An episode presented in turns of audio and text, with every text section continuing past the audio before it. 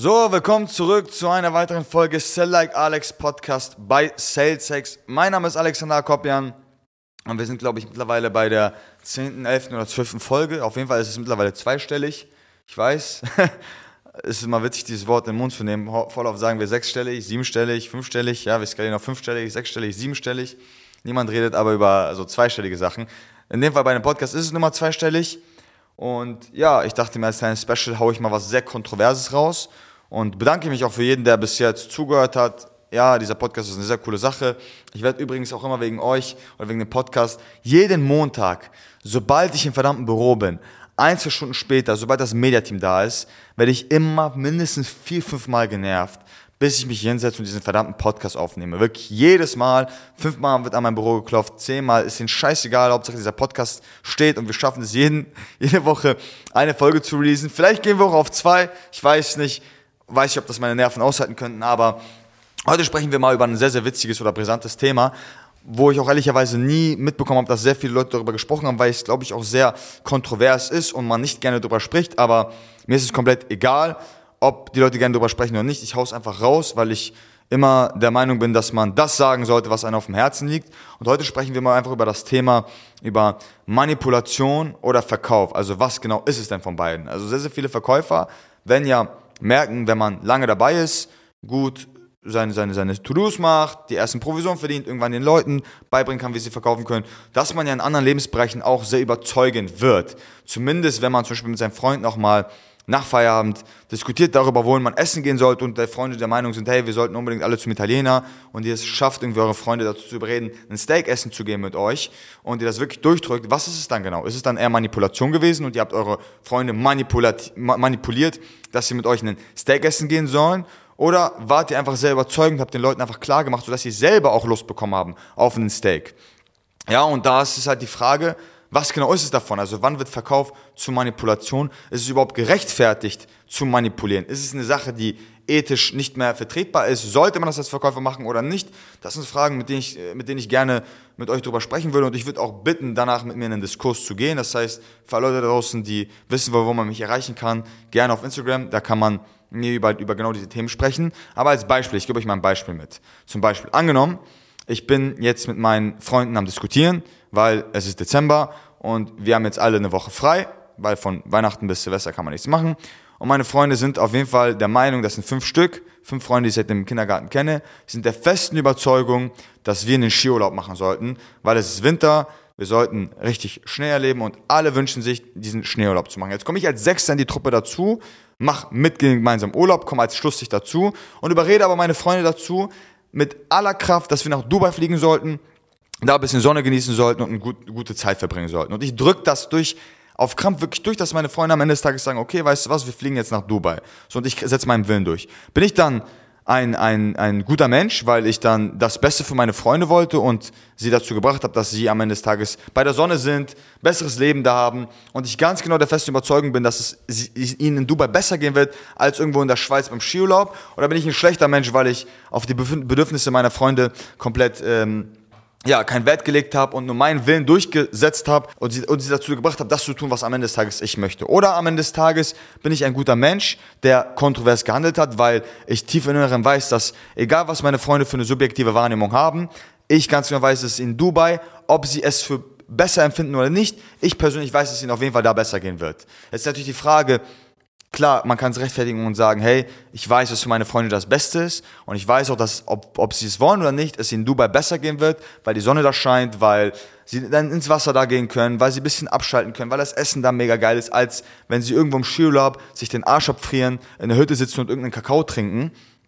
Oder bin ich, bin ich, bin ich ein, ein, ein schlechter Mensch, weil ich, wie, wie ich es mir herausnehmen kann, überhaupt zu wissen, was für einen anderen Menschen besser sein kann, ähm, ohne den Menschen genau zu 100% zu kennen, weil am Ende des Tages kann ich ja meine Freunde so gut kennen, wie ich sie kennen kann. Ich werde aber nie verstehen, wie es ist, in seinen Schuhen sich zu bewegen und welches Recht ich mir da rausnehmen kann, zu beurteilen, was am Ende des Tages besser ist. Und genau die Frage sollte man sich auch im Verkauf stellen. Ich meine, am Ende des Tages sollte ich jetzt nach dem sechsten Nein noch einmal nachhaken, weil ich ganz genau weiß, dass mein Kunde oder mein potenzieller Kunde meine Dienstleistung braucht und ohne meine Dienstleistung am Arsch wäre, oder soll ich das Nein akzeptieren, ihn alleine lassen damit, wissend, dass ich am Ende des Tages, wissen, ganz genau wissen, dass ich am Ende des Tages wahrscheinlich dafür verantwortlich bin, dass ich nicht noch einmal nachgehakt habe, dass sein Geschäft nicht weiter nach vorne geht und er in einem Alltagsstress gefangen ist, den ganzen Tag sich um alles kümmern muss und wahrscheinlich super stressiges Leben hat.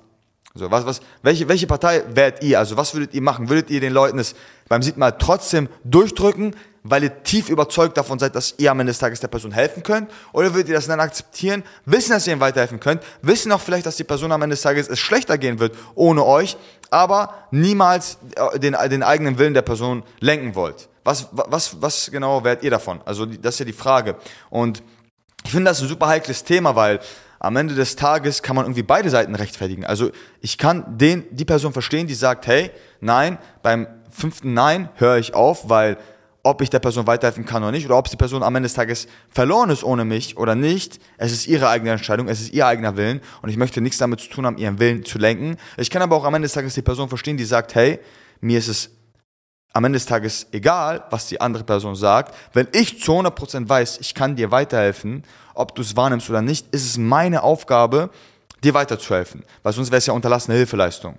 Ja, ist natürlich übertrieben, das jetzt, also das, das unterlassene Hilfeleistung zu nutzen im Verkauf, um damit das zu rechtfertigen. Aber am Ende des Tages hören sich beide Sachen logisch an. Ja, ist ja genau dasselbe Ding. Angenommen, ihr habt ähm, einen Freund, der ist schwer krank und oder einen potenziellen Menschen auf der Straße seht, er ist schwer krank, er hat Kinder zu Hause, eine Frau zu Hause und er muss am Ende des Tages für die Familie da sein. Und ihr sagt, er ist schwer krank und weil er irgendeine Krankheit erlitten hat und die geht nicht weg und ihr seid komischerweise Chemiker und habt in eurem Keller eine Droge gebastelt, die genau diese Krankheit lösen könnte. Und ihr geht zu dem wildfremden Menschen und sagt, hey, schluck diese Tablette runter, ist ja logischerweise die Antwort ja auch am Ende des Tages von der Person, ja, nee, bist du wahnsinnig, ich schluck doch keine Tabletten runter, die du in deinem verdammten Keller gebraut hast. Würdet ihr dann aufhören?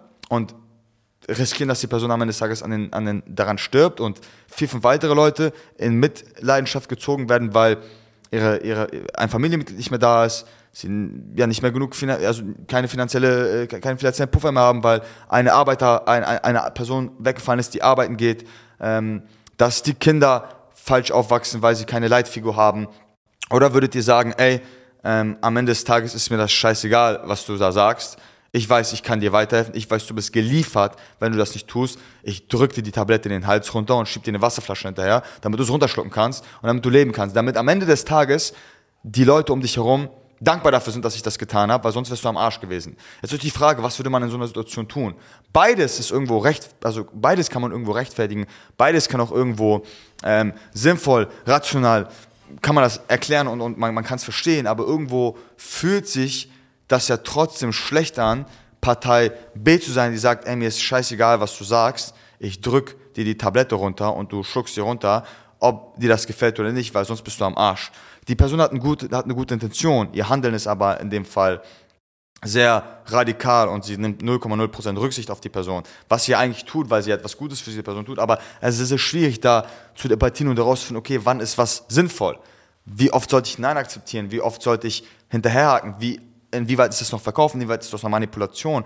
Aber ich finde, allumfassend, was wichtig ist und was sehr, sehr sinnvoll wäre an der Stelle, ist immer zu verstehen, was man da überhaupt verkauft. Weil grundsätzlich, egal welche Art und Weise man an den Tag legt, ob man Person A ist, die sagt, ey, beim sechsten Mal höre ich auf, weil Person geht es nicht so gut oder, oder sonst irgendetwas und sie will es einfach nicht machen und, und das ist ihr eigene Willen oder Person B, die sagt, ey, ich weiß für die Person ist es am besten und ich muss es jetzt einfach tun, durchzieht. Solange man eine gute Dienstleistung hat, ist es am Ende des Tages halb so schlimm. Weil wenn die Dienstleistung gut ist und deswegen sollte sich jeder Vertrieb da draußen einfach mal umschauen und umgucken, ey, was verkaufe ich überhaupt? Wie sind die Kundenergebnisse? Sind die Kundenergebnisse gut? Sind sie nicht gut? Sind sie schlecht? Können meine Jungs in der Kundenbetreuung äh, geil delivern? Mache ich zu hohe Versprechungen im Vertrieb? Mache ich zu hohe Versprechungen im Verkauf? Ähm, am Ende des Tages wird man es niemand, also niemals jemandem recht machen können. Das weiß ich auch. Also es wird Leute geben, die werden sagen, ey, was ist das für eine blöde Meinung? Äh, natürlich sollte man der Person das äh, geben, egal was sie, ob, ob sie Ja oder Nein sagt. Natürlich wird es eine Person geben, die sagen, boah, was, was für ein radikaler Typ, wenn jemand Nein sagt und ich mache trotzdem weiter, dann ist es für mich so ethisch nicht verkraftbar, dass ich sofort Abstand nehmen möchte. Aber grundsätzlich ist es gar nicht ein Thema dazu, wo ich, oder das Thema sollte gar nicht dazu dienen, dass zu sagen, hey, was richtig ist, weil ich kann es nicht bewerten, was richtig ist, weil ich am Ende des Tages nicht in der Situation bin, darüber zu richten und zu urteilen, welche Art oder welche Handlungen von Menschen sinnvoll und richtig sind. Aber am Ende des Tages finde ich es ein wichtiges Thema, sich einfach mal das klar zu machen und zu verstehen, hey, was für Optionen oder, oder, oder Alternativen oder, oder Möglichkeiten haben wir überhaupt. Ne?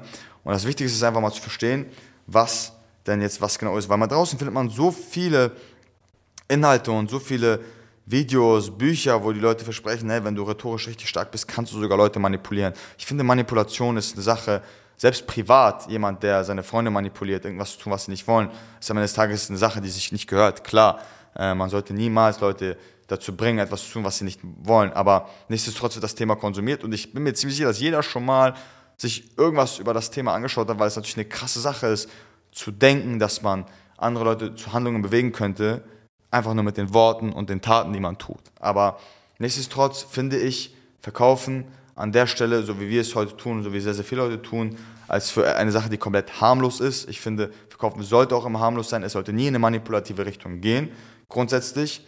Aber ich finde trotzdem, man sollte sich immer bewusst darüber machen, dass es sicherlich einige Leute da draußen geben wird, die manipulativ agieren würden und das ausnutzen würden und Schemata B werden, die sagen, ey, mir ist komplett egal, wie, was, wo du dich fühlst. Wenn ich der Meinung bin, dass du etwas tun sollst, dann tust du das und sich in Acht geben. Deswegen sollte man sich, wichtig, immer mit solchen Themen auseinandersetzen und das nicht totschweigen, weil man weiß ja nie, ob die Person am anderen Ende der Leitung oder, in der, oder äh, gegenüber von dir in der Konversation oder in einem sehr, sehr wichtigen Meeting, die Person, die neben dir sitzt und am Ende des Tages eine Entscheidung von dir haben will, haben will genau diese Sachen nutzt und, und uns konsumiert. In 48 Gesetze der Macht steht auch drin, dass ähm, das Buch nicht dazu dient, diese Gesetze zu nutzen, um im alltäglichen Leben mächtiger zu werden und Leute zu unterdrücken, sondern es geht eher darum, zu verstehen, wie die Systeme funktionieren und sich davor zu schützen, weil man weiß ja nicht, wie skrupellos die Leute da draußen sind, die das quasi anwenden können.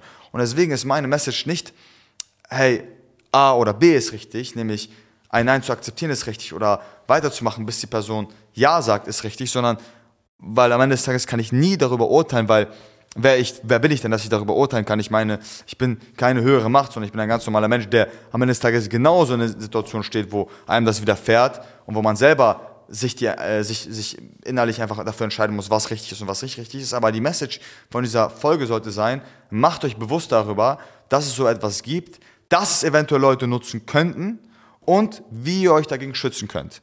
Und deswegen macht es Sinn, dieses Thema nicht totzuschweigen, sondern bewusst auch Informationen diesbezüglich reinzuziehen und sich fortzubilden und zu verstehen, wie Rhetorik funktioniert und sich einfach mal und einfach mal auf der Hut zu sein und das von einem Vertriebler zu hören, ist natürlich auch noch eine andere Sache. Aber nichtsdestotrotz sollte der Podcast dafür da in erster Linie Value zu geben. Und ich hoffe, ich konnte dieses Thema vielleicht für den einen oder anderen anschneiden, dass sich jetzt damit beschäftigt und besonders achtsam ist im nächsten Verkaufsgespräch. Und wenn euch das gefallen hat, vielen Dank fürs Zuhören. Viel Spaß bei der Folge und wir sehen uns das nächste Mal.